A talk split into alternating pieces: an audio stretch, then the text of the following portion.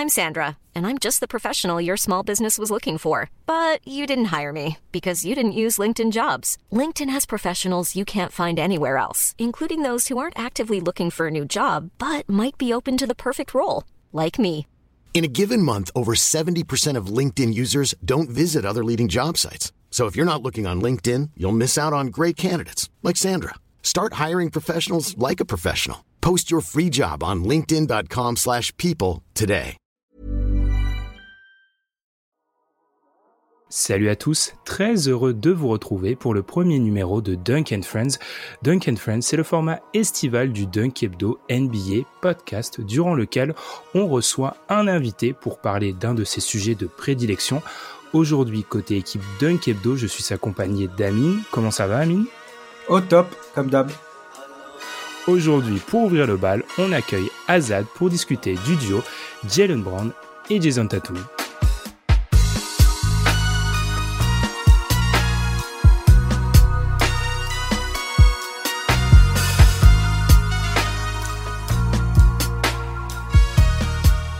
Azad, bonjour, comment ça va? Et puis surtout, bah, merci d'avoir accepté notre invitation. Comment ça va aujourd'hui?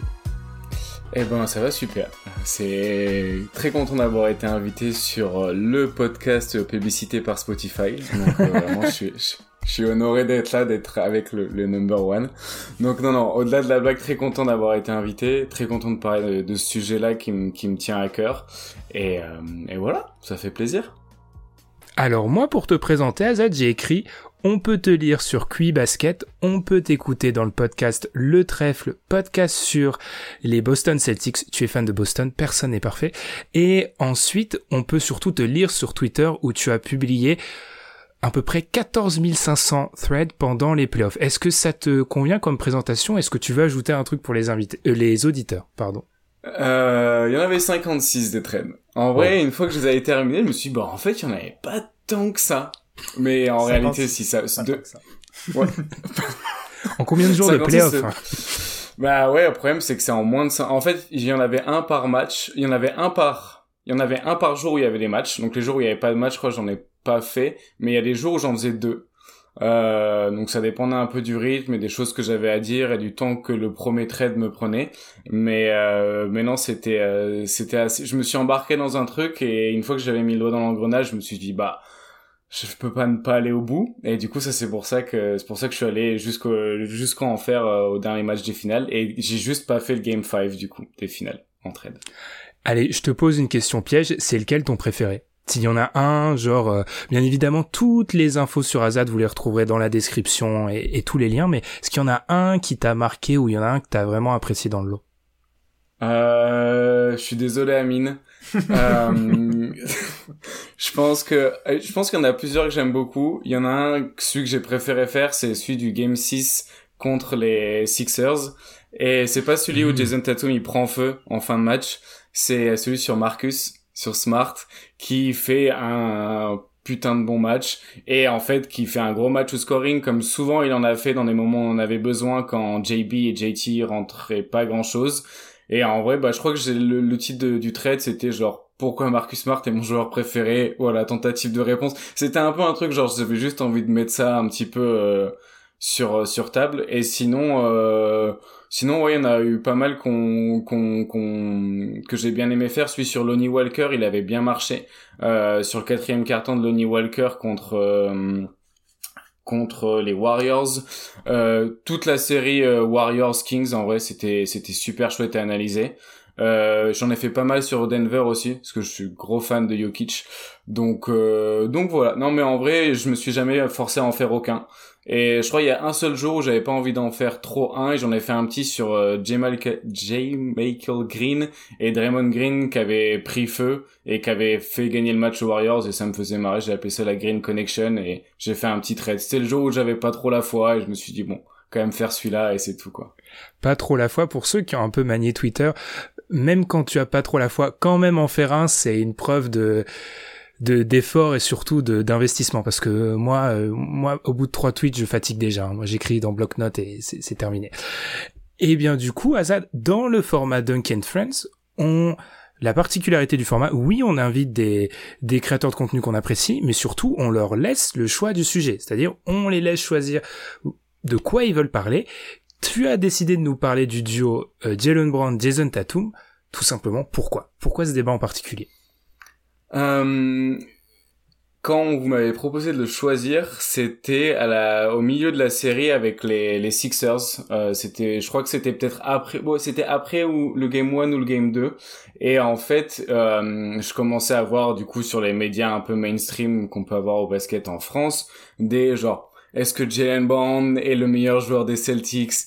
Est-ce que Jalen Brown euh, devrait pas être l'option numéro un? Parce qu'en fait, il avait juste fait une surchauffe contre Atlanta et il avait bien joué au match 1 et 2 contre les Sixers. Et j'ai commencé à avoir des trucs comme ça et du coup, vous m'avez offert une plateforme pour venir donner mon avis. Et en fait, euh, pour le coup, bah, il y a la planète basket qui s'est rendu compte un petit peu de la différence qu'il y avait entre les deux via la série euh, avec le hit. Mais euh, c'est marrant, les gens sont venus à cette réalisation un peu tard, à mon avis. Et euh, il y avait aussi ce sujet-là que j'avais envie de traiter. En fait, ce sujet-là, j'ai envie de le traiter depuis longtemps. Et j'ai particulièrement envie de le traiter depuis les finales 2022, où apparemment, Jalen Brown aurait fait des meilleures finales que Jason Tatum. Bon, Peut-être qu'il a fait une meilleure finale au scoring, peut-être qu'il a marqué plus de points par match, mais pour moi c'est pas vraiment des statistiques qui sont suffisantes pour décrire un meilleur joueur. Et du coup ouais, c'est un sujet que je veux faire depuis depuis longtemps, du coup c'était l'occasion. Amine, je t'oublie pas, est-ce que ça t'inspire ça Il faut le dire, tu étais présent dans le post-mortem euh, Celtics, donc dans le podcast spécial Celtics, je n'y étais pas, donc je peux me rattraper aujourd'hui, mais euh, vous en avez parlé forcément, parce que c'est le sujet qui fait parler euh, quand on parle des Celtics, Jalen Brown, Jason Tatum, mais de consacrer un podcast à ça, j'imagine que ça t'intéresse, Amine. Ça m'intéresse, ça, m'intéresse beaucoup, parce que j'ai un versant, je pense, un peu différent de, de de d'Azad, mais aussi de toi Ben, euh, en sachant un petit peu hmm. comment tu penses. Euh, moi, je, c'est, en fait, ça me paraît évident. Il y a, pour moi, la question s'est jamais posée personnellement entre Tatum et Brown que Tatum est le leader de cette équipe, c'est une évidence. Son jeu est beaucoup plus complet et c'est c'est c'est le, le, franchise de, de, Boston. En revanche, je suis un peu moins dur, disons, sur euh, sur Brown, qui je trouve est un joueur valuable euh, et qui serait valuable dans beaucoup d'équipes. Là, euh, et avec toutes ses limites, évidemment, je ne renie pas d'énormes limites du côté de Jalen Brown. Néanmoins, un ailier capable de faire ce qu'il fait, ça peut être très valuable. Et je trouve qu'il y a quand même un côté un peu dur de la part de la fan de Boston, mais c'est normal. Quand on regarde les matchs tout le temps, on voit, on voit beaucoup, beaucoup les défauts moi j'ai fini euh, les playoffs et je ne voulais plus d'Embiid dans ma, dans ma franchise. Donc euh, je comprends qu'on puisse ne plus vouloir de Jalen Brown euh, aux Celtics. Tu nous, tu nous, tu nous disais ça, ça devient compliqué là.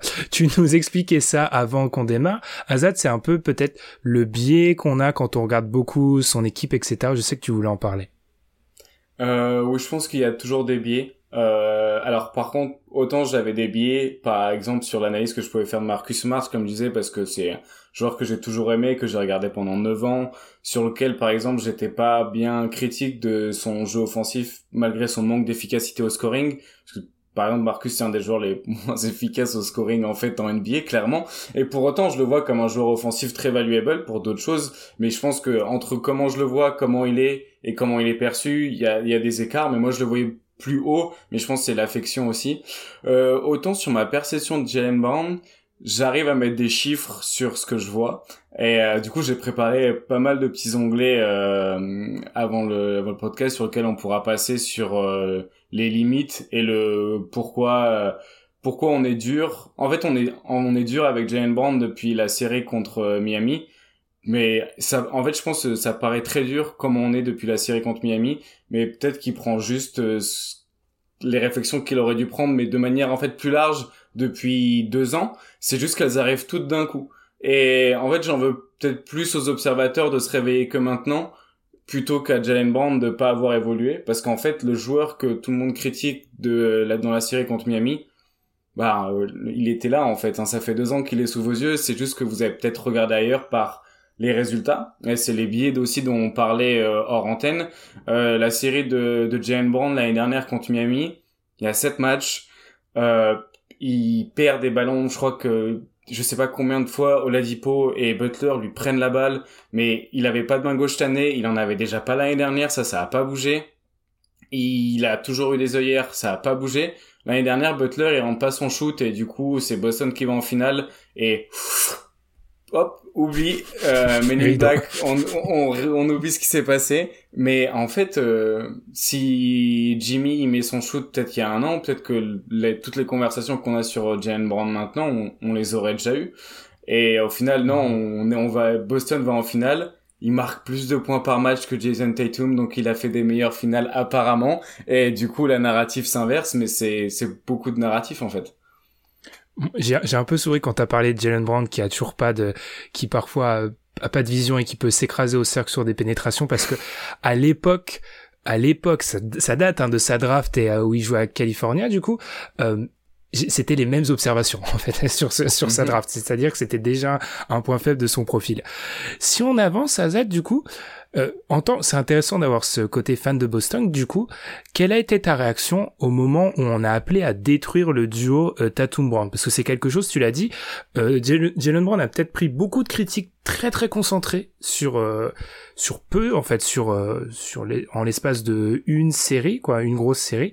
Et comment qu'est-ce qu'on dit du coup? Parce qu'on sait qu'il y a la situation contractuelle de Jalen Brown, etc. Euh, qu'est-ce qu'on, comment on réagit quand on voit ce genre d'informations en tant que fan des Celtics et observateur? Euh, Bah en fait c'est trop tôt ou trop tard. C'est-à-dire que bah les problèmes de Brown et Tatum ils existaient déjà euh, il y a deux ans. Euh, quand ils se sont fait éliminer contre euh, contre Brooklyn. Bon là, Jalen Brown était blessé sur cette série-là, mais même la saison s'était pas bien passée. Euh, la série en 2020 dans la bulle où il passe pas, il passe pas Miami face à une défense de zone.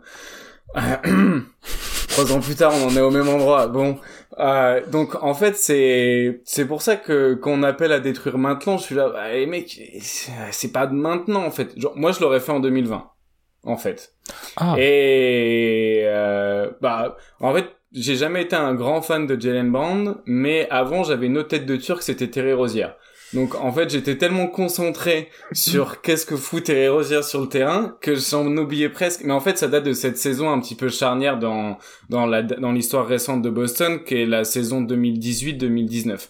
La saison 2018-2019, elle fait suite à, au final de conférence et au Game 7. En fait, Boston passe à un carton d'aller en finale NBA avec un Jason Tatum rookie, un Jalen Brown sophomore, un Lorford grandiose et tout ça. Et en fait euh, bah du coup t'as la saison d'après où t'as Hayward et Kyrie qui revient de blessure euh, Rosier qui veut toujours ses tickets de shot Marcus, Marcus Morris qui a toujours un cuit de pomme de terre et genre t'as t'as tous ces mecs là t'as genre huit mecs qui sont capables de mettre enfin en fait qui veulent en tout cas au moins 15 tirs par match.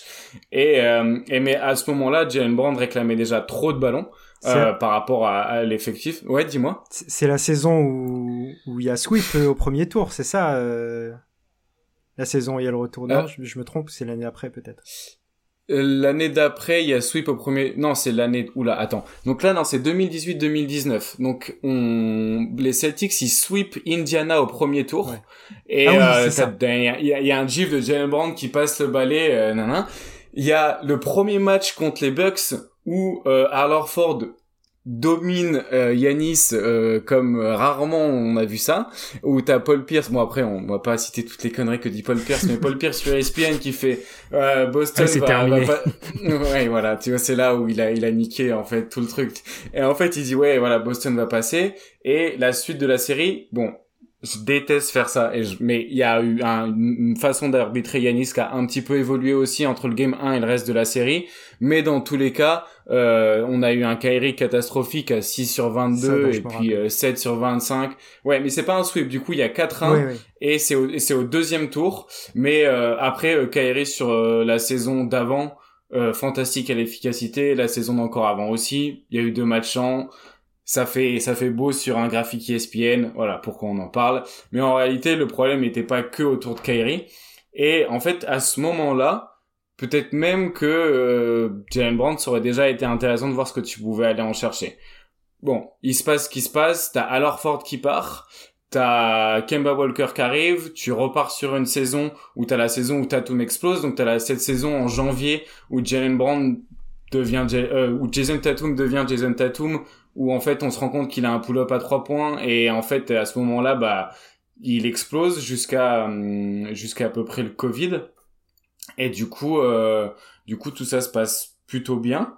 Et ensuite euh, il y a la bulle il y a le Covid et tu vas euh, tu vas du coup en finale de conférence donc déjà contre Miami. Et en vrai à partir de ce moment-là t'aurais pu faire des choix. Déjà t'aurais dû faire peut-être le choix de te séparer de tu te fais le choix de te séparer de Kemba Walker parce que du coup bah en fait euh, sa carrière s'est à peu près arrêtée à la bulle en fait Kemba Walker.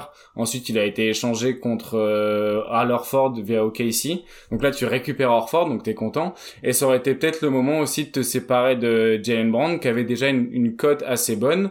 Et euh, et tu l'as pas fait et ensuite, il y a une saison, du coup, il est blessé quand on arrive en playoff, mais de toute façon, on était assez, enfin, Boston n'était pas très très bon en 2021. Au premier tour, il tombe contre les Nets, donc dans tous les cas, Jalen Brown ou pas, je pense que ce serait, ce serait pas passé. Et sinon, t'aurais pu l'échanger en 2021 quand euh, apparemment c'était meilleur joueur de la franchise et que là sa cote était au maximum. Mais là c'est trop tard, t'es obligé de lui signer le contrat euh, super max 295 euh, 000 parce que euh, bah parce que c'est le moment, tu vois, t'as plus vraiment le choix. Donc maintenant faut repartir et espérer que ça marche. Merci pour cette euh, pour toute la chronologie. Non, mais c'est très intéressant de se rappeler parce que il y a beaucoup de, il y a beaucoup de rappels autour des Celtics qui enchaînent les finales de conférence, mais à chaque fois il y a un contexte. Amine, mm-hmm. je sais que t'étais, euh, je sais que t'étais du coup dans cet épisode-là, mais ta réaction quand on appelle à détruire le, le duo euh, Tatum Brand. Je pense qu'on est tous d'accord pour dire que c'est pas le moment, quoi. Ouais, c'est pas le moment, sauf sauf euh, énorme opportunité. Euh, moi, je, je je pose toujours la question. Il n'y a pas du tout de rumeur qui sort là-dessus. Et je trouve ça encore plus étonnant que Brad Stevens ne s'intéresse pas au cas de Damian Lillard et, ne, se serve pas du contrat de Jalen Brown pour aller le récupérer. Mais, euh, mais en dehors d'une opportunité de cette euh, envergure, euh, effectivement, ça va être compliqué. Moi, ce qui me, ce qui me gêne un petit peu concernant, concernant et Brown et Tatum, c'est que ce qui fait que les Celtics sont si forts, c'est, c'est actuellement, c'est qu'il y a un, collectif vraiment très très bon. Mais ce qui fait que les défauts de Jalen Brown se voient autant, c'est qu'il est surresponsabilisé, je trouve. Euh, est-ce que peut-être, on peut se poser la question de, est-ce que c'est pas lui qui prend cette surresponsabilisation et dans ces cas-là, il est, il est fautif? Néanmoins, je trouve que c'est une équipe qui a un collectif magnifique sans le, le playmaker élite, justement. Et je pense que avec un playmaker élite, Jalen Brown, ses défauts se verraient moins parce que on le verrait moins euh, faire des choix très douteux. Euh, clairement, on parle d'un bad shot maker quand on parle de, de Jalen Brown. C'est l'un des meilleurs bad shot makers pour le coup de la ligue, mais c'est un bad shot maker. Et du coup, si tu lui donnes trop le ballon dans les mains, il devient de moins en moins valuable. Donc, je comprends pourquoi il dérange autant. Je pense surtout quand même qu'il n'est pas dans le contexte c'est lui peut-être qui est le joueur qui est dans le moins bon contexte du côté de ces Celtics.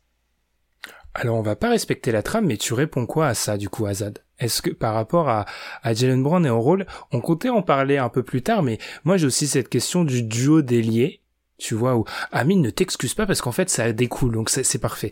Euh, il y a aussi cette question du duo d'ailier sans playmaker. Moi, ça me fait beaucoup penser à certaines limites qu'on a pu voir des Clippers, même si la construction d'équipe est un peu différente. Avoir deux ailiers en tant que deux meilleurs joueurs qui n'ont pas cette capacité de playmaking amène certaines limites. Donc, quelle est ta vision par rapport à tout ça? Je t'ai envoyé plein de pistes, tu pars euh, où tu veux. Euh, bah en fait, ils ont souvent eu un playmaker là. Pour l'instant, on va pas... la prochaine saison, ce serait peut-être la première fois s'ils vont pas chercher le playmaker où ils joueront sans.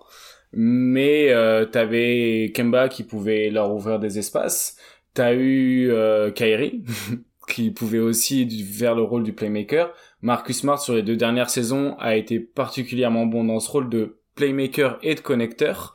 En fait, Boston c'est une équipe où t'as beaucoup de connecteurs, donc en fait c'est pour ça que t'as pas besoin de playmaker originel. C'est parce que bah en fait euh, Tatum peut créer un premier décalage, Jalen Brown aussi. Jalen Brown c'est moins bien utiliser les connecteurs que que Jason Tatum euh, et euh, du coup c'est plutôt là où ça pêche.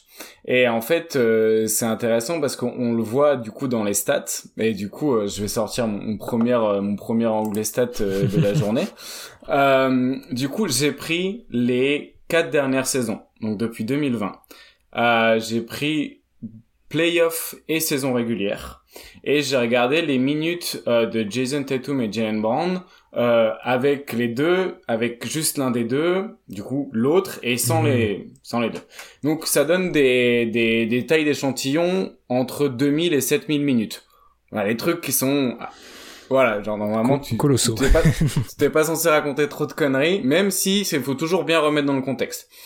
Et en fait, donc Jason Tatum et euh, Brown, on va pas parler de net rating, on va juste parler de l'offensive rating parce que net rating, il y a une question de défense qui rentre en jeu. Et là, bah du coup, eux, ils ont moins d'impact parce qu'ils sont liés, ça dépend de l'intérieur avec lequel ils jouent.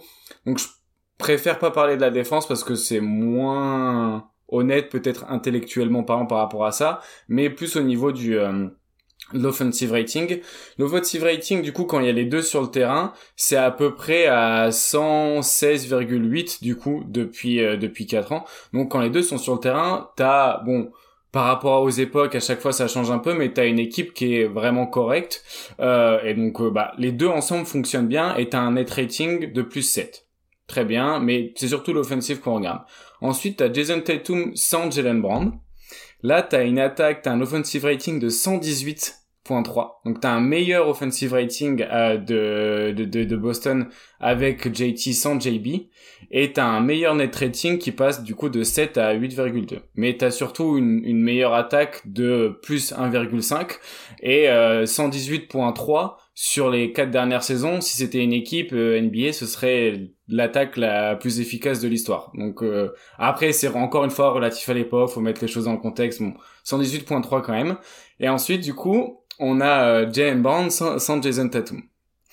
Et euh, du coup, l'offensive rating, il passe à 112,3. Et le net rating, il passe à moins de plus 1. Et le problème, c'est qu'en fait, euh, c'est c'est assez démonstratif de pourquoi, genre, Jalen Brown et Jason Tatum, ça peut marcher, parce qu'en fait, c'est Jason Tatum qui fait que Jalen Brown est aussi un bon joueur. Et en fait, quand les deux sont sur le terrain, pour moi, le problème, il vient pas du moment où les deux sont sur le terrain, en fait. donc, tu vois, casser le duo et de comment ils sont utilisés. En fait, euh, t'as pas forcément besoin d'un playmaker euh, d'élite à côté de Jalen Brown, parce qu'en fait, Jason Tatum est suffisant pour euh, sublimer euh, Jalen Brown. Et d'ailleurs, Jalen Brown fait une bonne série contre Philadelphie, puisque la défense de Philadelphie est obnubilée par les jeunes Tatum. Et ils ont envoyé plein de sortes de coverage différents à deux, à trois, pour vraiment lui couper les lignes d'accès au cercle, pour le forcer à lâcher la balle. Et en fait, ce qui a permis du coup à Jalen Brown de faire une bonne série. Contre Atlanta, il est à surchauffe à trois points. Du coup, c'est pour ça qu'on a commencé à voir un petit peu en début de playoff jusqu'à la moitié des Jalen Brown, meilleur joueur des Celtics. Bon, euh, tu vas devoir encore expliquer des surchauffes en 2023 alors qu'on a Internet, ça bref. Et mais du coup, le truc c'est que Jalen Brown sans Jason Tatum, offensivement, c'est pas bon. Enfin, c'est beaucoup, ça l'est beaucoup moins. Mais du coup, c'est comment il est utilisé quand il n'y a pas Jason Tatum sur le terrain qui peut être une vraie question. Est-ce que du coup, c'est pas à ce moment-là que tu as besoin du coup d'un autre joueur qui va être euh, qui va être un bon playmaker ou qui va permettre à Jalen Brown de mieux s'exprimer. Parce que si quand les deux sont sur le terrain, t'as une bonne attaque, si t'en as que un des deux, t'as toujours une bonne attaque, mais c'est quand l'autre est pas là que c'est problématique. Bah en fait c'est peut-être que du coup elles sont mal gérées ces minutes là. Et on parle quand même de 3000 euh, minutes, donc c'est pas juste un échantillon genre. Euh, et en plus t'as un net rating qui est aux alentours de zéro, donc t'as une équipe qui gagne 42 matchs par saison, donc voilà, qui est au play-in. Et alors que tu vois le net rating de Boston depuis des années, il est plus autour de bah voilà plus 6, plus 5. Et en fait, bah, les moments où il y a Jalen Brown mais pas Jason Tatum, t'as une équipe qui a plus 1. T'es voilà, t'es t'es le ventre mou quoi, t'es t'es les Bulls. Bon, voilà. Eh bien, on salue tous les fans des Bulls qui, qui, nous, qui nous écoutent. Salut Adrien au passage. Euh, non, mais c'est super intéressant. Et du coup, est-ce que ça, c'est plus à incomber selon toi à la manière dont on a successivement du côté des Celtics entouré Jalen Brown, ou c'est le joueur en lui-même qui, une fois mis en première option surresponsabilisé, euh, on voit les limites pour ce qui est de création pour les autres, pour ce qui est de mm. capacité à se créer des shoots efficaces, etc. Bah, en fait, pour moi, les fautes, elles sont partagées. Parce que t'as un mec de 26 ans, et forcément, bah, t'as un autre mec avec qui tu le compares tout le temps, et forcément, bah, les minutes où il est pas à côté de lui sur le terrain, il va vouloir, et en fait, il a l'impression d'être le 1B, et j'ai l'impression qu'on lui a dit qu'il était le 1B depuis toujours, et que, bah voilà, tu vois, c'était pas vraiment le 1, mais c'était pas vraiment le 2 non plus. Et je pense qu'en mmh. fait, c'est pas clair, et je pense qu'il y a un manque de transparence par pas envie de le frustrer aussi. Et déjà, ça, peut-être ça joue. Et ensuite, bah, comment tu l'entoures. Et je pense que peut-être que les minutes où il est utilisé, et les minutes où Jalen est utilisé sans Jason, je pense que Jalen est utilisé comme JT en fait est utilisé. En fait c'est pas bon parce que mhm. du coup c'est pas les mêmes mecs. Et en fait ils ont pas ils font pas la même taille ils ont pas les mêmes forces ils enfin bon ils ont pas la même vision de jeu même en en défense. On n'a pas commencé à parler de la défense mais je pense qu'il vaut mieux pas parce que voilà. Mais même en défense c'est pas du tout les mêmes joueurs. La défense off ball de de JT est remarquable pour un et je sais plus euh, je sais plus quand on en parlait de je sais plus à qui j'en parlais mais on parlait des, des top 5 top 10 joueurs etc et euh, j'ai bah Jason Tatum c'est peut-être un des seuls mecs qui est pas euh, tu vois contrairement à Doncic bah tu l'attaques pas en fait. T'attaques pas Jason Tatum ni off ball ni on ball parce que tu vois il est plutôt compétent un peu surtout de de ce côté-là alors que Jalen Brown a aussi des limites défensives. Mais pour moi la faute elle est partagée entre l'utilisation de Jalen quand il n'y a pas Jason. Donc, il est mal utilisé à ces moments-là. Et il y a aussi sa façon de faire dans ces moments-là aussi qui est problématique. Du coup, bah, de toute façon, c'est comme souvent, hein, les torts, ils sont partagés, mhm. mais je pense qu'il y a une, et je pense qu'il y a un manque de clarté, en fait. Je pense qu'il y a clairement un manque de, de transparence, et du coup, bah, comme souvent, quand t'es pas clair au début ça peut le faire mais au bout d'un moment il faut mettre les choses un petit peu sur la table et être transparent pour que euh, les choses soient carrées et du coup euh, je pense que c'est peut-être un peu ce qui manque on voit un vrai fan des Celtics. Il y a beaucoup de choses à dire, Amine. Je te, je, je peux pas te laisser en plan, Amine. La team Dunkedo. Est-ce que tu as quelque chose à, à, ajouter, à commenter sur tout ce qu'a pu dire Azad Ah, moi, j'écoute très très attentivement. Hein. C'est hmm. hyper intéressant. Tout ce que tout ce que Azad dit est, est très juste. Moi, j'essayais de... Bah, je pense justement que tu l'as bien résumé en disant il y a un problème de hiérarchie justement. Et se pose même la question justement de... Je pense qu'il n'y a pas de doute sur le fait que Jason Tatum est un, un numéro un. Il n'y a, a, pas de problème là-dessus. Mmh. Euh, je pense en revanche que Jason Tatum a besoin d'un très bon numéro 2. Et effectivement, là, je vais te rejoindre. Je suis pas sûr que Jalen Brown soit le parfait numéro 2 pour aider euh, Jason Tatum à aller, aller au titre. C'est là où je vais euh, rejoindre ton, ton, ton raisonnement, dans le sens où, euh, justement, tu l'as dit, j'aimerais quand même plus avoir un, un playmaker à côté, un meilleur playmaker à côté de Tatum, parce que effectivement, justement, le, le jeu des Celtics c'est plus basé, comme tu l'as dit, sur de, des connecteurs et sur un, comme j'essayais de le dire, sur un collectif bien huilé. Mais n'empêche que cette arme du, de, de, évidemment, il y a, en fait, il y a de très bons initiateurs euh, à Boston et pas qu'un seul. Euh, on peut citer justement Tatum en fait partie, Smart n'est plus là mais il en faisait partie, Brogdon, euh, Derrick White était capable en tout cas euh, euh, d'initier du jeu, mais ce, cet initiateur élite qui est presque systématiquement présent dans les équipes qui vont au titre, et, euh, et la, la, règle n'a pas dérogé puisque Nikola Jokic est peut-être le meilleur initiateur actuellement de la NBA. Euh, c'est peut-être ce qui manque à côté de Tatum, précisément. Euh, ou alors, ou alors, est-ce que Tatum, justement, ne doit pas passer ce step au playmaking, être vraiment élite dans ce domaine de jeu où il est déjà plutôt bon, il a fait de très beaux progrès ces dernières années, pour que Boston passe ce step? Et du coup, est-ce que ça dépend pas de Tatum plus que de Brown. J'ajouterais, parce que tu as posé la question que j'allais poser, Amine, donc la connexion le, le.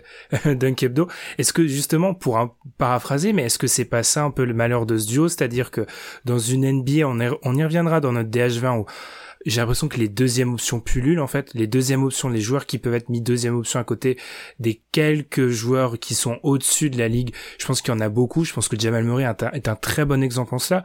C'est-à-dire que Jamal Murray, je ne sais pas s'il sera dans le DH20 de beaucoup de personnes, mais a pu prouver qu'il pouvait être par séquence, malgré certaines limites, euh, pouvait être deuxième option.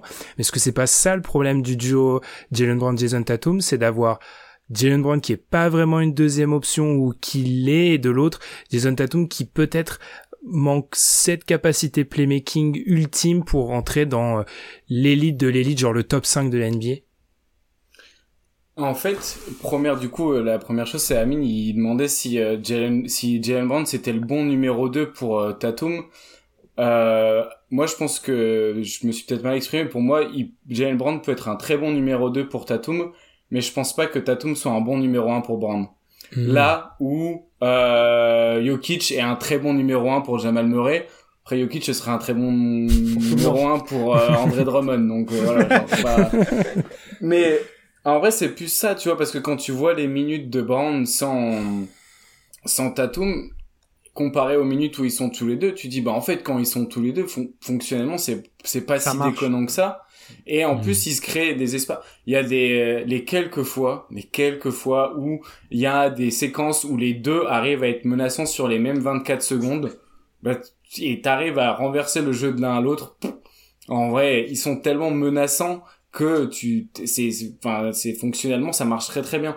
Mais en fait, la question c'est, c'est qui, c'est, en fait, est-ce que Tatum est un assez bon numéro 1 pour faire de Jalen Brown, bah, un un numéro 2 très efficace, euh, plus que l'inverse? Donc c'est encore une fois où je remets pas toujours la faute sur Brown, hein, clairement. Hmm. Mais euh, tu vois, c'est en fait, ouais, peut-être que le numéro 1, peut-être que si tu mets Brown à la place de Jamal Murray, c'est pas du tout le même type de joueur, mais peut-être que t'as un, as un, un, joueur offensif beaucoup plus efficace en fait que tu l'as actuellement avec Jalen Brown.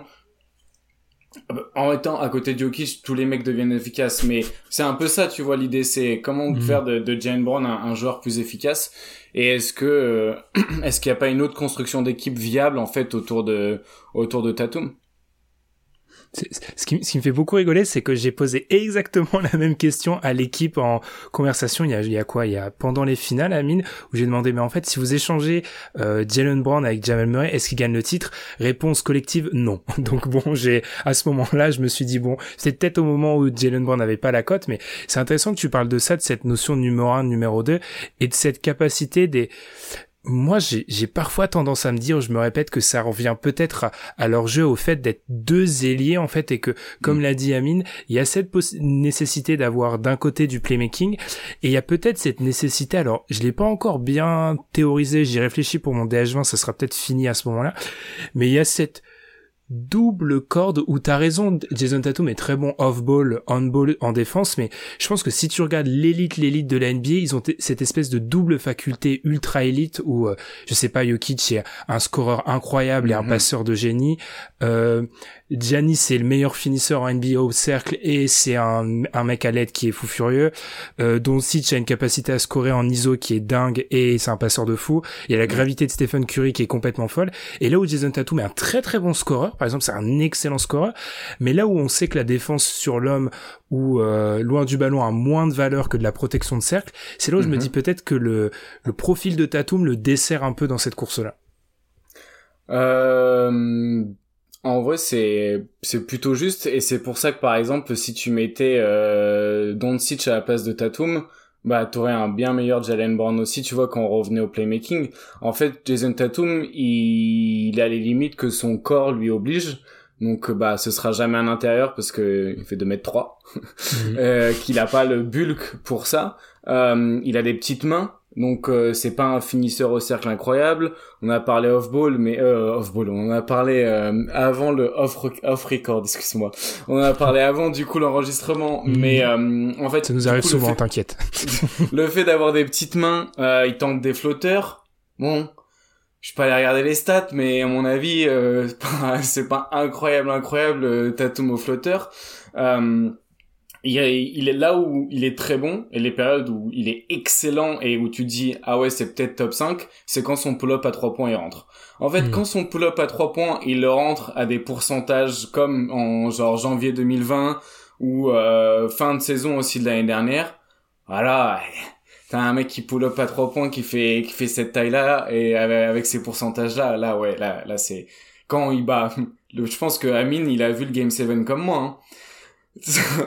non mais c'est vrai quand ouais quand bah quand ça pull up euh, quand ça pull up comme on 40 sur la tête d'Embiid comme si c'était un nouveau né genre eh ouais, ouais là ouais là là là là tu parles top 5 mais le problème d'un pull up à 3 points c'est que ça a une variance qui est énorme et, euh, et que du coup bah c'est pas en gros c'est à part si tu le maîtrises comme Lillard ou Curry ce qui est pas le cas en vrai c'est c'est la catégorie juste en dessous mais du coup c'est pas leur catégorie ça fait que c'est t'es pas un joueur comme Curry et t'es pas un joueur comme Lillard qui sont des monstres offensifs et pensez à Damien Lillard qui a fait une monstrueuse saison offensivement et genre tout le monde s'en fout genre Tout le nous, monde. nous, on s'en foutait pas. hein. On l'a mis dans nos LNBA et tout. hein. C'est important. Mais du coup, voilà. Mais donc, euh, il y a les limites de son corps. Il y a les limites de son style de jeu qui fait que ça peut pas euh, aller beaucoup plus haut, disons. Et après, les limites au playmaking qui sont liées aux limites de son corps et aux limites de son style de jeu, euh, mais où il a fait beaucoup de progrès.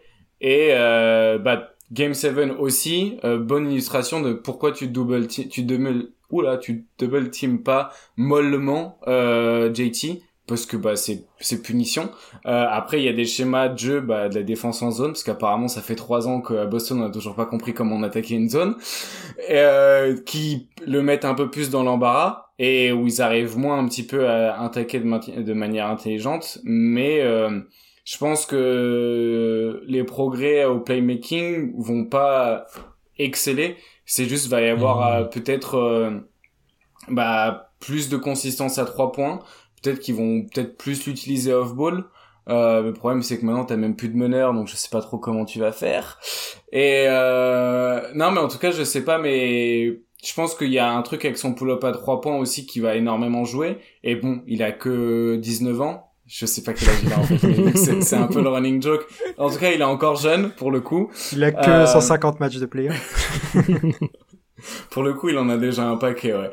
Et, euh, et du coup, euh, son pull-up à 3 points, peut-être qu'il va, s'il stabilise sur un pull-up à 3 points régulièrement efficace, là, on va commencer à pouvoir parler d'un, d'un joueur euh, top 5, 6, 7. Euh, ben aussi défensivement, moi j'ai, j'ai- j'ai- j'aime beaucoup sa progression et c'est un, c'est un joueur dans un collectif en tout cas que j'adore et que t'entoures de connecteurs comme à Boston et ça, ça marche très très bien.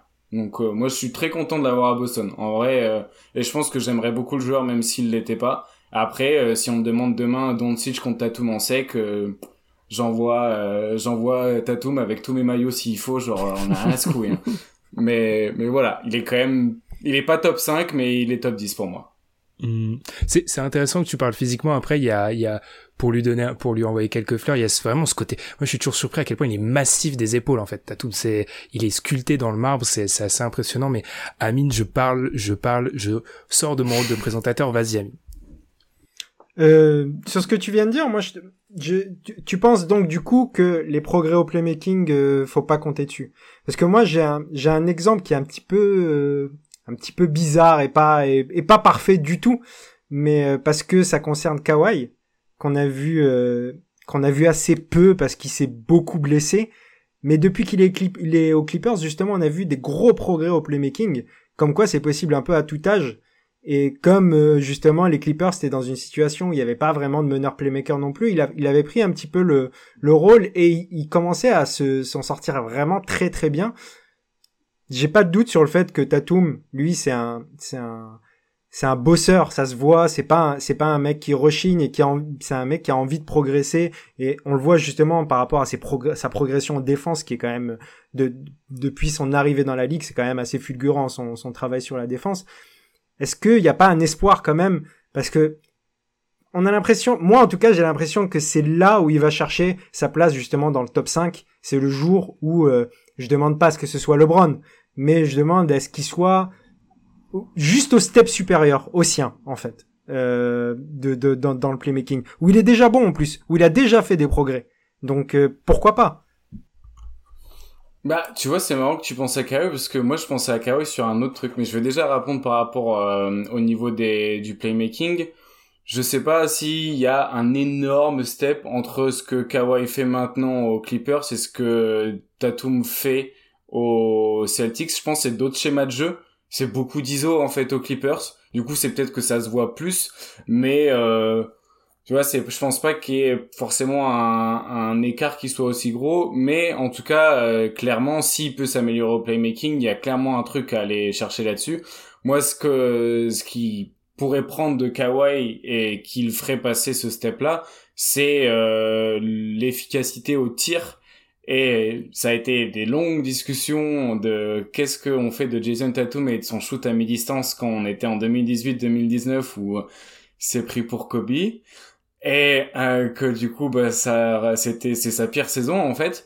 Mais euh, le, une efficacité à mi-distance bien utilisée, donc pas des longues mid avec les talons sur euh, la ligne à trois points comme Carmelo Anthony, mais genre des vraies mi-distances dans des zones où il n'y a pas de défenseur et dans des zones préférentielles Là, ouais. Là, je pense que peut-être le step, il est plus là, en fait, sur euh, l'efficacité et la régularité au scoring.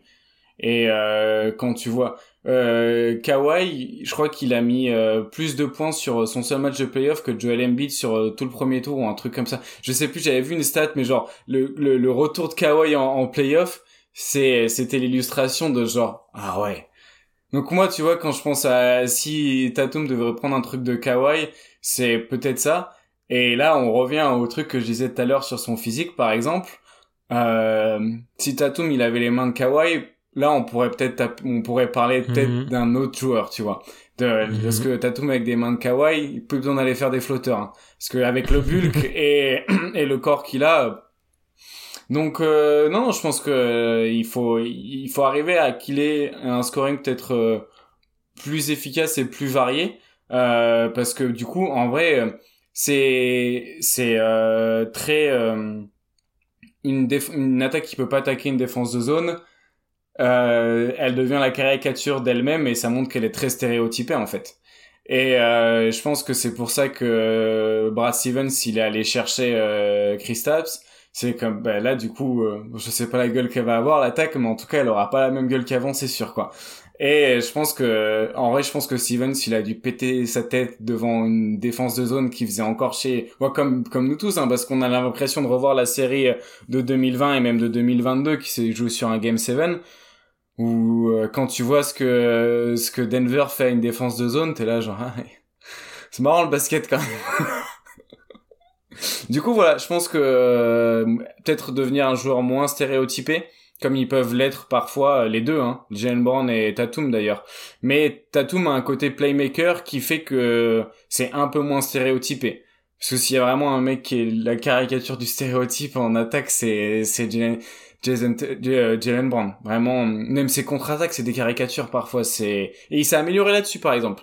Si on regarde les points par possession en transition de Jalen du, de en 2020 2022 comparé à cette année, tu sens qu'il y a des vrais efforts. Parce que c'est toujours un joueur à gros volume en transition, euh, Jalen Brown. C'est un joueur qui fonce en transition, qui a souvent la balle, qui la lâche peu, mais il a réussi à mieux finir, à mieux utiliser son corps et sa puissance en, en transition et sa vitesse. Donc il y a aussi des progrès là-dessus, mais euh, il y a aussi toujours des œillères et il y a toujours la spéciale NBA 2K où genre il saute il est pour surprendre, prendre un tir et il se rend compte que son tir il va être pourri parce qu'il y a un mec qui est devant lui et il te fait une passe en touche. Ça, ça marque, ça marche plus. Même sur Touquet depuis 2017-2018, ils ont corrigé ce truc-là.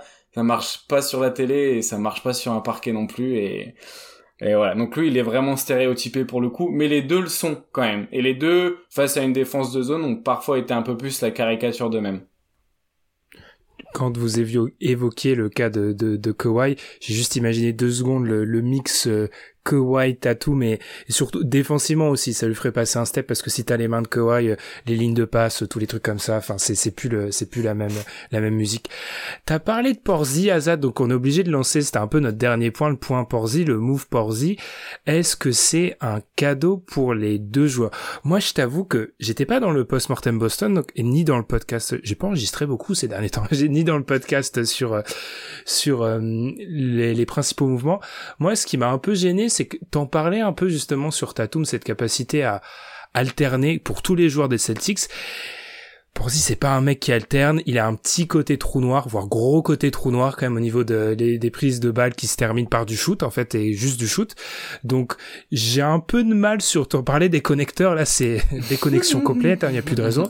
Donc euh, j'ai L'ajout, moi j'avoue que je pense que par rapport aux autres membres de Dunkedo, je suis peut-être un de ceux qui a, un, qui a le plus de questions sur l'ajout. Je comprends ce qu'a voulu faire Brad Stevens, mais je sais pas à quel point c'est un cadeau pour les deux. Je sais pas ce que t'en penses.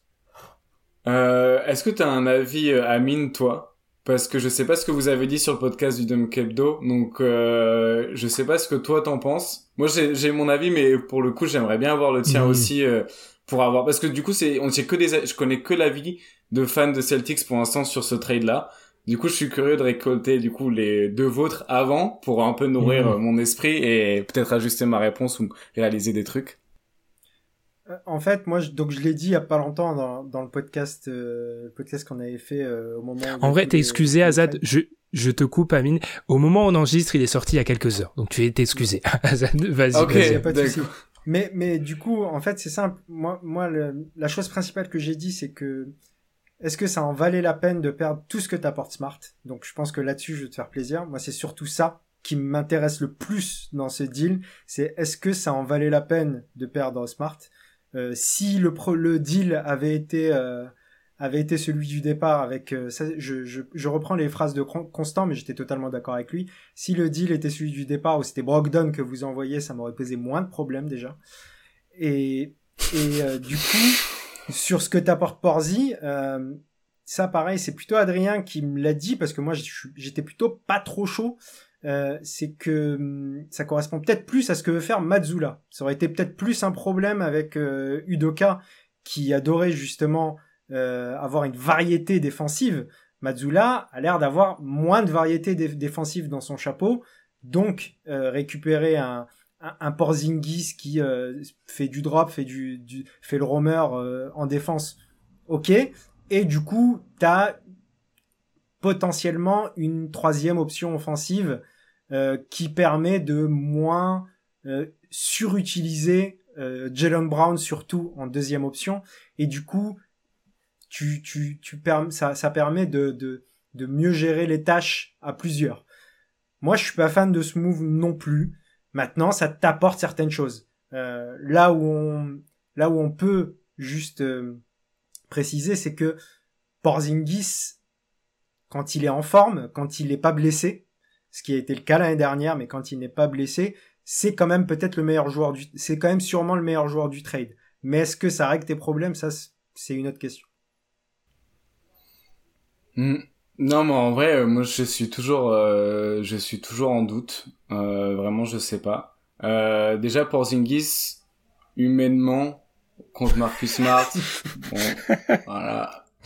Après ça, c'est, c'est peut-être plus personnel, mais j'ai quand même genre, je suis quand même un être humain, du coup forcément, genre humainement, genre, j'estime un peu des gens plus ou moins en fonction de ce que je sais sur eux. Du coup, bah, il y en a un que j'estime moins que l'autre, en tout cas. Euh, après, on va se concentrer sur le basket parce qu'on est là pour parler de basket. Euh, moi, j'ai le rappel dans 2018, du début de saison 2018, où genre Porzingis joue 38 euh, minutes par match. Après, je crois qu'il a été All-Star, il s'est blessé, on l'a plus revu pendant je sais pas combien de temps. Ouais, c'est une saison de Porzingis, quoi. Il est chaud au début, puis il s'éteint.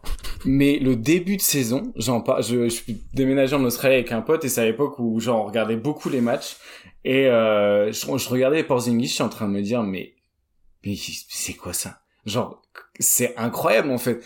Je me rappelle de Dunk en contre-attaque où il, arrivait à poser son dribble, à partir en contre-attaque, à arracher le panneau sur la, sur l'action d'après, il tirait à 8 mètres, et là, genre, waouh, c'est incroyable. Et en fait, bah, c'est la moitié de ses, ses highlights sur sa, sur sa carrière parce qu'en fait, depuis, bah, apparemment, il était passé à Dallas. J'avais même oublié qu'il était passé à Dallas, mais bon. En même temps, ça lui correspond bien, je pense, euh, la franchise de Mark Cuban, tu vois, je pense qu'il s'était pas senti trop perdu là-bas. euh, et, euh, et après, ouais, là, il a, il a fait une bonne saison. Euh, mais du coup, j'avoue que, bon, déjà, offensivement, j'ai euh, deux réserves et il y en a une que j'ai pas encore entendue ailleurs donc je sais pas juste si c'est moi qui suis qui suis parano ou euh, si ça peut être un réel problème. Euh, Porzingis il tire pas dans le corner. Il prend 3% de ses mmh. shoots en carrière dans le corner. Alors Ford et Grant Williams, je sais pas si vous les avez vus ailleurs que dans un corner cette saison. En tout cas moi non. Et euh, je, je, me pose vraiment la question. De, en fait, Porzingis, il prend ses trois points là où euh, Tatum et Jalen Brown les prennent déjà. Mmh. Et de là aussi, ouais, c'est beaucoup. Mais même, tu vois, genre, euh, ça veut dire que c'est même sur du catch and shoot, c'est quasiment, enfin, c'est beaucoup de catch and shoot quand même ce qu'il fait à trois points. Mais c'est pas dans le corner. Et il prend vraiment genre quasiment aucun tir dans le corner. Genre, tu regardes sa shoot carte, genre, il n'y a pas une tache orange euh, dans le corner. Et je me demande à quel point il va pouvoir en prendre parce qu'il va falloir qu'il en prenne pour la géométrie du terrain. Il va pas pouvoir rester là où le jeu se fait. Et euh, est-ce je, je sais pas si c'est potentiellement problématique ou pas. Mais si ça se trouve, c'est moi qui, qui suis parano et genre, euh, mais je me demande si c'est problématique de passer d'un mec comme Grant Williams qui prenait des tirs dans le corner et qui va pas revenir parce que Grant Williams maintenant faut être réaliste genre pas revenir je pense par si on arrive à le re-signer ça veut dire qu'on a tradé l'autre Williams mais euh, ça m'étonnerait que ça m'étonnerait qu'il le fasse. Euh, du coup je sais pas trop comment ça va se passer parce que je suppose qu'il reprend le rôle d'Allerford aussi un petit peu qui passait énormément de temps dans le corner en attaque. Donc voilà. Par contre ça t'apporte du mi-distance. Ça c'est bien on en manquait énormément. Euh, notre attaque était assez euh, caricatural encore une fois sur le pourcentage, enfin le nombre de tirs à trois points qu'on prenait. Moi encore une fois, j'ai pas de problème avec ça. J'ai eu beaucoup de trucs de genre Boston, ils vivent et ils meurent à trois points. Ouais, mais la majorité du temps, ils vivent quand même, tu vois. Donc euh, là, ok, en playoff, ils ont ils ont pas rentré leur tir ouvert à trois points. Ah ouais, ça peut avoir pas de chat, c'est con, mais c'est ça aussi le basket, quoi. Et si tu regardes les pourcentages à 3 points sur les tirs ouverts euh, en playoff comparé à la saison régulière, je crois que tu passes de 38 à 33%. Et en plus, c'est l'inverse pour les équipes contre lesquelles ils jouent.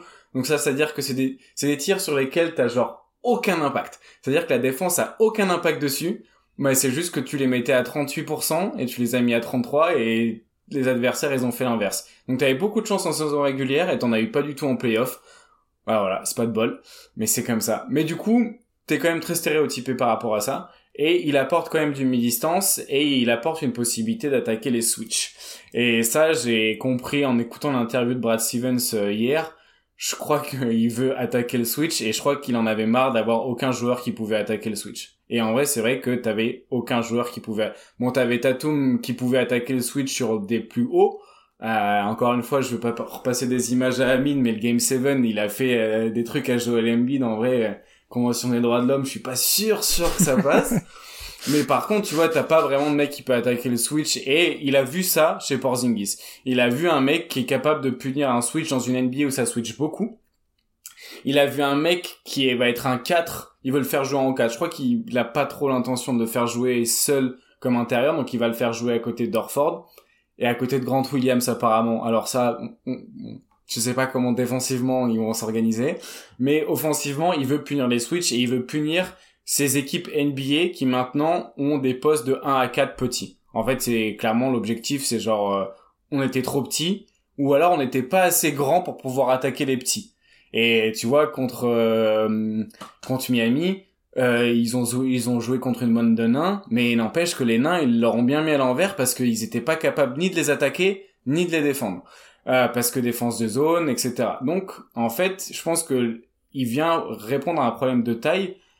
Et l'autre problème que j'ai avec lui en attaque, du coup, à part les trois points dans les corners qui n'existent pas, mais bon, ça se trouve, ça c'est un faux problème et genre, euh, je raconte n'importe quoi, c'est les passes. Euh, sur les joueurs qui ont plus 25% d'usage euh, cette saison en NBA, euh, tu te retrouves avec 5 qui ont le pire ratio assist usage avec Porzingis et Jalen Brown. Et spoiler alert, euh, Tatum il est juste devant. Hein. Genre il fait pas énormément beaucoup de passes comparé à son usage comparé à à Brand et Porzingis. Donc en fait c'est cadeau t'as genre trois mecs qui ont pas un énorme ratio passe comparé à leur usage et qui ont plus de 25% d'usage par match la saison dernière. Euh, genre c'est pas un hub euh, de dribble end off Porzingis. Euh, bah... donc offensivement je sais pas trop comment tu tu navigues autour de ça. Et défensivement, bah, je comprends pas comment en 2023 tu vas le faire jouer à côté de, euh, de Robert Williams. Genre, à part si Robert Williams s'est acheté des jambes pendant l'intersaison, ou si Porzingis il va se mettre à pouvoir suivre des mecs au périmètre, mais je, tu peux pas faire romer des, enfin tu peux pas genre faire rom des mecs à deux. en plus il y a qu'un cercle à protéger, donc c'est un peu overkill, tu vois, d'en avoir deux. Et puis même tu peux pas tu peux pas défendre à 3 contre 4 à côté, je comprends pas. Je je sais pas défensivement genre euh, la, la structure et en plus t'as pas forcément un génie de la défense. Enfin en tout cas, on n'a pas vu grand chose défensivement et pourtant tu sentais que c'était vachement important pour l'identité de l'équipe d'avoir une grosse identité défensive. Donc je sais pas comment ils vont se retrouver là-dessus. On va voir, mais je suis pas maxi convaincu et le mec est blessé une saison sur deux et il était pas blessé la saison dernière, donc voilà. la loi des séries. Amine, est-ce que tu as quelque chose à, à ajouter sur ce On t'avait déjà entendu, mais moi le le côté trois points dans le corner, je me demande si c'est pas un, un syndrome des mecs de très très grande taille qui peuvent pas aller dans le corner, etc. Parce qu'en fait, je suis en train de me dire que ils shootent jamais dans le corner ces espèces de de mecs très très très très grands qui shootent à trois points. Enfin, on n'a pas encore de données sur Wembanyama, mais Wembanyama, du peu que j'ai vu, il shoot pas dans, il shoot pas dans le corner ces mecs-là, je pense. Je pense qu'il y a un truc de taille. Brook Lopez, Brook Lopez, cleaning de glace. Ah, Lopez doit tirer dans le corner. Mais il shoot mm. beaucoup dans l'axe quand même. Hein. De, de souvenirs de match, on le voit beaucoup euh, plein axe. Euh, je, pense qu'il y a un truc de taille. Hein. Ouais. Frequency 8% euh, dans le corner la saison dernière, donc c'est pas beaucoup. Hein. Euh, comparé à 30% de ses tirs. 30% de ses tirs étaient à 3 points pas dans le corner et 8% étaient dans le corner. Donc euh, ça fait ça fait pas ça fait pas des masses non plus. Je sais pas si c'est un rapport avec la taille en vrai. On pourrait on, faut faire une. une... intéressant. Faudrait creuser, mais moi, quand tu m'en as, quand t'en as parlé directement, je me suis dit, en fait, les grands qui tirent, ils tirent pas dans le corner, je pense. je, je sais pas, faudrait interviewer un, un seven footer NBA pour demander pourquoi, mais il y a peut-être une euh, notion de géométrie dans, sur le terrain, etc. Alors, on, on avait dit, oh, tranquille, Azad, 45, 40 minutes, etc. Mais on est parti, c'est fascinant, c'est très intéressant. Avant peut-être de, de terminer, euh, pour recentrer sur le duo Brand Tatum, en fait, t'en as déjà parlé, mais peut-être pour mettre un fin au chapitre, comment tu vis le traitement médiatique en fait? C'est très intéressant de voir ça de la part d'un fan des Celtics vis-à-vis de l'évolution, tu nous en avais parlé en off, de l'évolution du traitement médiatique autour de Jalen Brand sur ces 14, 15 derniers mois en fait. Comment t'observes ça? Hmm, tu me tends bâton, genre je remonte jusqu'au final de l'année dernière ou je m'arrête avant les finales de l'année dernière C'est pour ça que j'ai dit 15 mois. euh, bon, en, en, vrai de vrai, euh, le traitement médiatique, j'en ai quand même majoritairement rien à secouer. Euh, et pour être honnête, euh, je suis pas énormément de médias en réalité, euh, surtout, bah, que ce soit en France ou même en aux US, j'avoue que j'ai beaucoup de mal là-dessus. Parce qu'en fait j'ai il y a une partie de moi qui a envie de réagir. Et du coup genre bah c'est toxique. Et du coup j'essaye de pas trop m'y intéresser.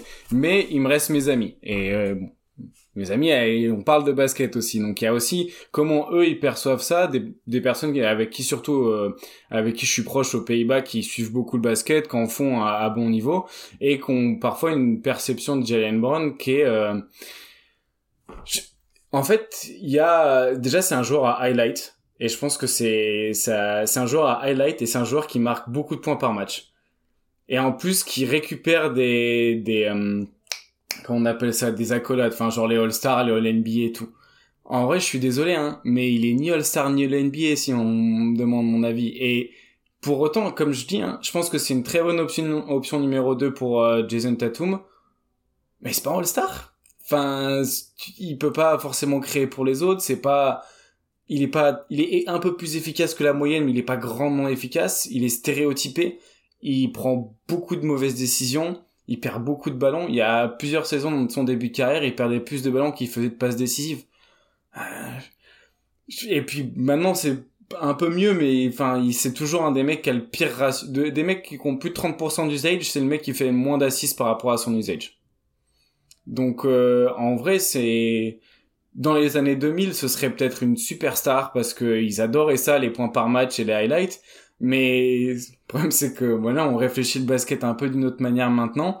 Et c'est vrai que j'ai l'impression que bah, le traitement médiatique, c'est que bah ouais, c'est il marque beaucoup de points, euh, il fait des belles actions. En plus, il met un peu les trois points, un peu des mi-distances, un peu des tirs compliqués.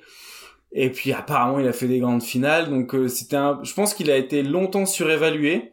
Mais par contre, la merde qui lui tombe dessus depuis la série contre Miami, vraiment, c'est, je suis genre, mais en fait, je, comme je disais, genre, je suis plus énervé contre les gens qui se rendent compte que maintenant que contre lui. Parce que, bah, en fait, ça, c'est la série qu'il a faite, euh, enfin, j'ai pris les nerfs en regardant les matchs, mais, ouais, j'étais pas surpris, quoi. Et les gens qui ont été surpris de son Game 7, par exemple, où euh, Tatum est blessé Jalen Brown fait du Jalen Brown, vraiment, c'est, voilà. Vous l'avez, genre, en 4K, si vous voulez, c'est exactement, genre, ce qu'on, ce qu'on a souvent vu dans les moments où il rentre pas ses tirs. Bah, c'est comme ça qu'il fonctionne en fait. Et tu regardes les, les séries contre la, série contre Atlanta, il fait les mêmes matchs, sauf qu'il perd pas ses ballons et il rentre ses tirs. Mais en fait, c'est Jalen Brown, ça, comment il est mis en avant sur la place publique défend, dépend énormément des résultats. Et du coup, c'est hyper dommage parce que bah il y a plein de trucs qui sont pas mis en avant et même ses défauts défensifs. Les gens sont réveillés sur ses défauts défensifs contre Miami. Mais mec, il a jamais défendu off-ball. Je veux dire, c'est ça fait un moment qu'il est drafté en vrai qu'il est en NBA. Et ouais, c'est plus ça qui me qui me rend triste. Je me dis, euh, il méritait pas de prendre autant de merde dans la gueule d'un coup. Ça ferait genre, ça fait un moment qu'il mérite, qu'il l'a pas eu, mais tout d'un coup, genre c'est too much en vrai, genre. Euh, et puis ça reste quand même un très bon finisseur, mais qui est pas forcément bien optimisé. Et c'est là où on revient du coup à ce qu'on disait tout à l'heure avec Amine. Euh, Est-ce que Jalen Brown c'est le bon numéro 2 pour euh, Jason Tatum? Peut-être, probablement. Est-ce que Jason Tatum c'est le bon numéro 1 pour Jalen Brown? Je pense pas. Et je pense qu'il faut un, il faut un mec et il faut un environnement, donc un coaching staff, une organisation qui arrive à lui faire comprendre qu'il n'est pas forcément bien optimisé à Boston et qu'il y a d'autres façons d'optimiser et que off-ball par autant il est mauvais off-ball euh, quand il est en défense, autant en attaque il peut être super percutant parce que s'il reçoit un ballon en mouvement, voilà, euh, euh, je sais plus si c'était Maxi Kleber qui s'était fait écraser à la remise de, de euh, quand ils ont mis le, le, maillot de Garnett en haut du Tea Garden là. Mais enfin, puis même Yanis, il s'est fait, il a dunké genre trois fois sur Yanis en carrière, Jalen Brown. Il a dunké sur Embiid. Jalen Brown, il dunk sur tout le monde.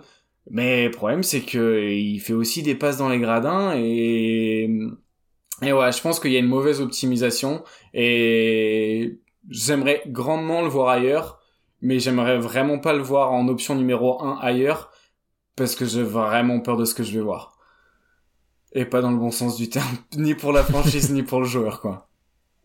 C'est intéressant, mais ça c'est une idée de podcast qu'on a, mais il faudra un peu parler du, du malheur de la seconde option qui est souvent jugée au prisme des résultats collectifs en fait. Là où la première option ne l'est pas, la seconde option, vu que c'est souvent la variable d'ajustement, bah, c'est souvent elle qui pâtit des, ou qui a, qui est justement euh, couronnée, injustement couronnée ou l'inverse. Amine. Totalement.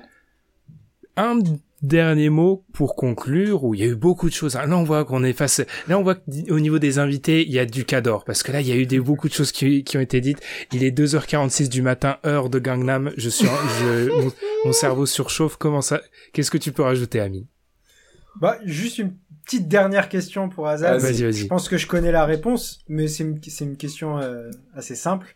Mhm. Euh, Est-ce que tu prends à la place de Jalen Brown Chris Middleton 2021 Ah, je, je, voulais faire la blague de répondre avant que tu me poses la question. Mais je sais pas si ça marchera bien l'enregistrement. 2020. Euh, pense... Chris Middleton du titre des Bucks. Ah bah oui. Non mais en plus là, Après, là, pas pas objectif parce que fan de Middleton et genre euh, fan de ce type de joueur. Euh, donc vraiment pas pas complètement objectif, mais je pense que même mathématiquement parlant, euh, le Middleton 2021 vaut vaut clairement le Jalen Brown pour plein de raisons et pour notamment l'efficacité la régularité au shoot. Euh, je pense vraiment pas que ce soit un meilleur défenseur euh, Jalen Brand que Chris Middleton. Au contraire même, je pense que dans un collectif ils se font mieux. Et euh, puis même il a une meilleure capacité, je pense, de finir aussi sur sur pull-up à mi-distance et à trois points à Middleton. Donc euh, oui oui Middleton, mais même moi ce que j'aurais aimé qu'il fasse, quitte à trade Marcus Smart d'ailleurs vu qu'ils ont trade Marcus Smart maintenant, parce que moi je voulais, le seul truc qui m'empêchait vraiment d'avoir envie qu'ils trade Smart, euh, qu'ils trade JB pour euh, Kevin Durant, c'est parce qu'il y avait toujours une histoire de mettre Marcus dans le package. J'étais là genre ah non, fait chier quand même de perdre Marcus, mais même même Marcus et JB contre Durant, j'étais là genre franchement s'il faut le faire allez allons-y quoi. Mais pour Porzingis, ouais, c'était un peu plus. Genre, quitte à perdre Smart, j'aurais bien aimé avoir KD quand même. Eh bon. C'est, après, le, Chris Middleton, on l'avait appelé comme ça pendant les playoffs, euh, la campagne de playoffs des, des Bucks, il y a la Chris Middleton expérience quand même, où il y a, il y a quand même de la, la variance de match à match parfois ah, sur... très bien aussi sur, sur, sur, sur, la réussite où parfois ça peut être Michael Jordan, mais ça peut être euh, Michael Olawokondi sur, sur, sur séquence parfois. Euh, Est-ce que tu as un mot à rajouter, Azad? Une, Un dernier point, quelque chose que tu souhaitais vraiment dire? Non, non, je pense que j'ai j'ai essayé de regarder juste euh, comment ça pouvait tourner. En fait, j'ai voulu regarder avec Alorford si l'attaque des Jays était meilleure avec, ou sans Alorford pour un peu anticiper mmh. pour Zingis potentiellement. Mais en vrai, de toute façon offensivement Ford n'aura pas du tout le même rôle euh, parce que ça sera il a fait beaucoup il a plus un rôle de connecteur Ford je sais pas si en fait je sais pas s'il va être capable de lâcher le ballon pour Zingis je sais pas la tronche que l'attaque elle va avoir. Et puis surtout je sais pas euh, la tronche de l'équipe. En fait, je me rends pas compte des autres moves qu'ils vont faire. Euh, j'espère qu'il n'y en a pas eu d'ailleurs pendant qu'on est en train d'enregistrer le podcast. Si ça se trouve, le podcast il va être caduque dans genre 15 euh, secondes parce qu'ils vont envoyer quelqu'un ailleurs. Mais, euh, mais dans tous les cas, on aura parlé de ce qui s'est passé dans le passé, donc ce sera toujours intéressant. Mais je suis curieux de savoir de comment va être l'attaque de Boston. Mais je pense que mon cœur sera un peu ailleurs aussi la saison prochaine quand même. Pour être honnête. Memphis. Ça. Ouais, je pense que je vais aller dans les plaines du Tennessee un petit peu. Je vais retrouver mon côté, mon côté country, m'acheter une canne à pêche et aller voir un peu quand même ce qui s'y passe euh, du côté de la FedEx. Quoi que ça s'appelle plus la FedEx Arena euh, à Memphis, mais moi les salles, je t'avoue que j'ai arrêté de suivre. Pareil. Mm. Faut demander à Tom. parce que les, les salles, ça me, je, depuis que le Staple s'appelle, non, c'est appelé, mais s'appelle plus Crypto, ce que Crypto a plongé, mais ils ont pas plongé. ça nous intéresse pas. En tout cas, ce qui nous a intéressé, c'est cet épisode avec Azad. Bravo. Euh, premier épisode invité, beaucoup, beaucoup de choses euh, à dire. Donc, comme quoi, tu dis que tu, il y a un biais, euh, il y a, y a le biais de beaucoup regarder l'équipe, mais il y a aussi le point positif de, d'être intéressable sur son équipe. Donc euh, en tout cas, ça c'est félicitations. On rappelle Azad qu'on peut te retrouver sur Basket. Alors je pense que ça a été, on a compris que tu étais fan des Celtics, donc on peut aussi te retrouver dans le podcast Le Trèfle, le podcast sur les Boston Celtics. Et si vous voulez voir apparaître voilà des, des threads pendant la saison NBA, il faut sur bien évidemment Azad sur Twitter. Je vais te laisser donner ton hâte parce qu'il est très difficile à prononcer et il est très tard. Donc il y a possibilité que je trébuche un petit peu. En fait, il est pas difficile à prononcer. C'est Az Mat la NBA. Euh, mais en fait, c'est juste que je me suis emballé quand je l'ai créé. Je pensais que tout le monde allait comprendre parce que je m'appelle Azad, du coup, ça fait genre Azad Mat la NBA. Du coup, c'est genre une phrase. Mais du coup, je l'ai écrit en condensé. Ça... Je sais même pas comment je l'ai écrit du coup. Mais du coup, c'est ça. Ah, je, je l'ai compris assez vite, mais je t'avoue que la première fois, je vais penser aux combinaisons Azmat. Donc, euh... donc voilà. Eh bien, moi, je viens de le comprendre maintenant, après 1h10 de podcast. Et ben voilà, comme quoi il est, il est jamais trop tard. En tout cas, merci pour ce, pour cette prestation incroyable. Azad. Amine, on était un peu sur, euh, mais ça fait du bien en fait d'enregistrer parfois, d'être un peu en retrait, de moins parler, de moins euh, user de sa salive. On vous rappelle du coup de nous suivre sur Twitter, de suivre également Azad sur Twitter, tout sera mis dans la description. Et puis nous, on se retrouve très vite dans une semaine. Vous inquiétez pas, on ne parlera pas que des Celtics dans les formats Dunk and Friends. C'était la, la partie, euh, c'était la partie Celtics. On parlera un peu plus jeu, rôle, héliocentrisme, etc. la semaine prochaine. Je vous donne quelques indices. Eh bien, merci encore Azad et puis on se retrouve très vite. Salut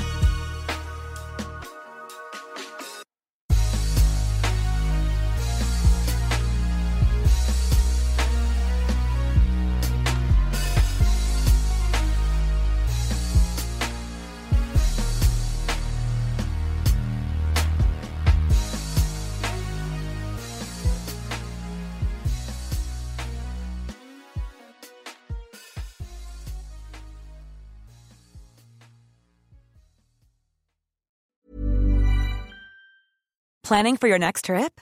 Elevate your travel style with Quince. Quince has all the jet setting essentials you'll want for your next getaway, like European linen, premium luggage options, buttery soft Italian leather bags, and so much more. And is all priced at 50 to 80% less than similar brands. Plus, Quince only works with factories that use safe and ethical manufacturing practices. Pack your bags with high-quality essentials you'll be wearing for vacations to come with Quince. Go to quince.com slash pack for free shipping and 365-day returns.